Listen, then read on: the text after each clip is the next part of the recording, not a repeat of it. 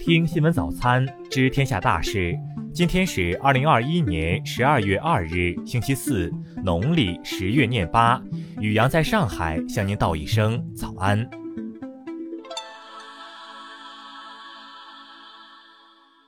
先来关注头条新闻。十一月二十八日，安徽合肥一岁男童随母亲到蛋糕店选蛋糕，母亲一时疏忽放开了男童，前后不超过一分钟，孩子就不见了。男童家人称，事发后母亲找了一圈没找到孩子，当场要求看蛋糕店监控，但是店家拒绝，理由是顾客无权看监控。母亲随后报警。一小时后，孩子在附近小区找到。当时，孩子从高空坠落，身上多处骨折。据目击者透露，男童坠楼后，在等待救护车的过程中已经不会哭了。当日十八点，医院宣布男童抢救无效死亡。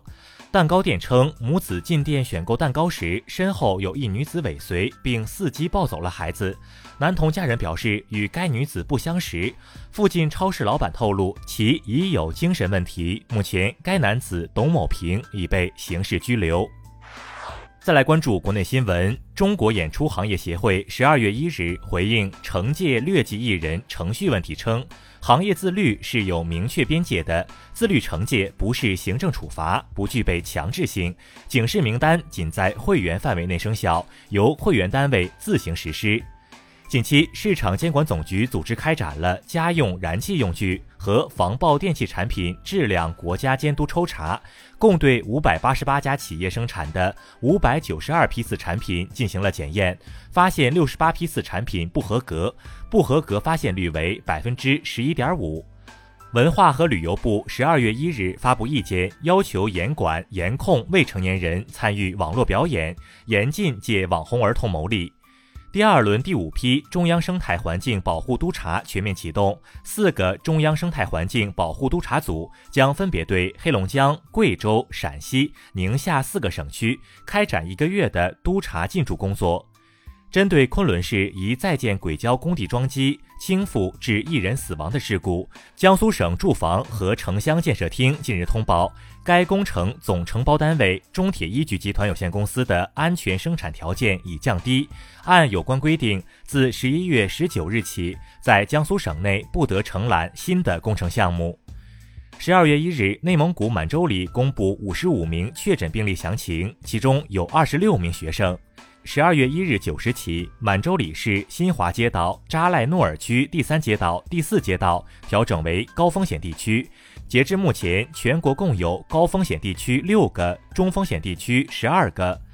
香港十二月一日新增三例新冠肺炎确诊病例，均为输入病例。此外，早前一例输入病例当天证实验出奥密克戎变种病毒。香港至今累计确诊四例感染奥密克戎病毒病例。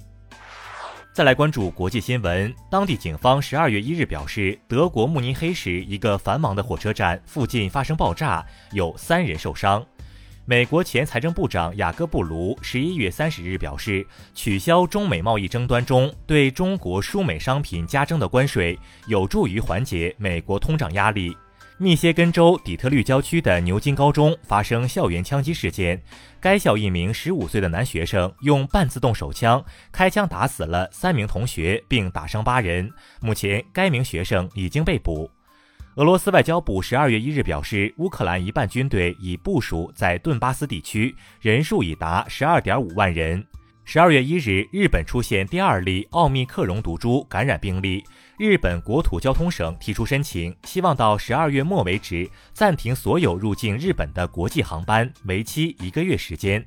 当地时间十一月三十日，英国外交大臣利兹特拉斯访问爱沙尼亚时，乘坐坦克兜风。在当天的北约外长会议上，特拉斯还警告说，倘若俄罗斯入侵乌克兰，俄将犯下战略错误，并承诺北约将对此做出经济和外交层面的回应。当地时间十一月三十日，缅甸方面发布消息称，缅甸国务资政昂山素季和总统温敏被追加一项新的腐败指控，目前其共面临十二项罪名。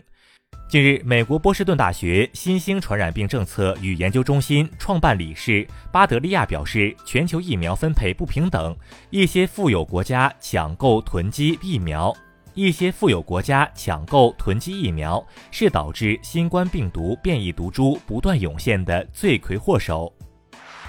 再来关注社会民生新闻。此前被广泛关注的阿里女员工周某自称遭性侵事件再起波澜。当事人周某近日被他的前上司、原阿里巴巴集团副总裁李永和起诉名誉侵权。十二月一日，新浪微博社区管理官方微博发布社区公告，要求昵称中带有明显低俗或侮辱性词汇组合的，如“二货”“瘪三”“娘炮”等，即日起限一周内更改昵称。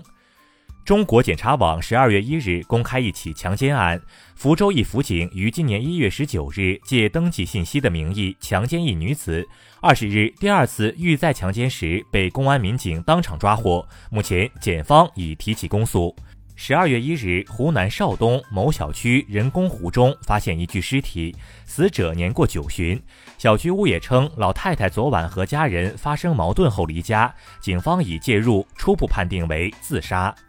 十一月二十八日，江西上饶一名违规拉货的六十岁司机，面对二百元罚单嚎啕大哭。执勤交警吴海涛了解到其生活困难，家里还有两个大学生要供养后，便自掏腰包为他交罚款。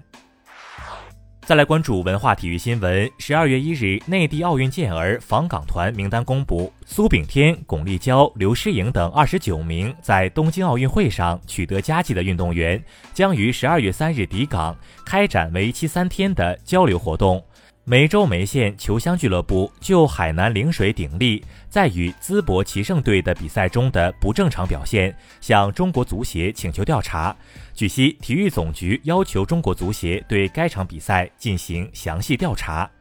十二月一日，中超公布二零二一联赛第二阶段的开赛时间：十二月十二日开踢，一月四日正式结束。十二月一日，洛杉矶湖人队官方宣布，詹姆斯因为触发 NBA 联盟健康与安全协议，将缺席客场对阵国王的比赛。据报道称，詹姆斯在三次核酸检测中两次结果呈阳性。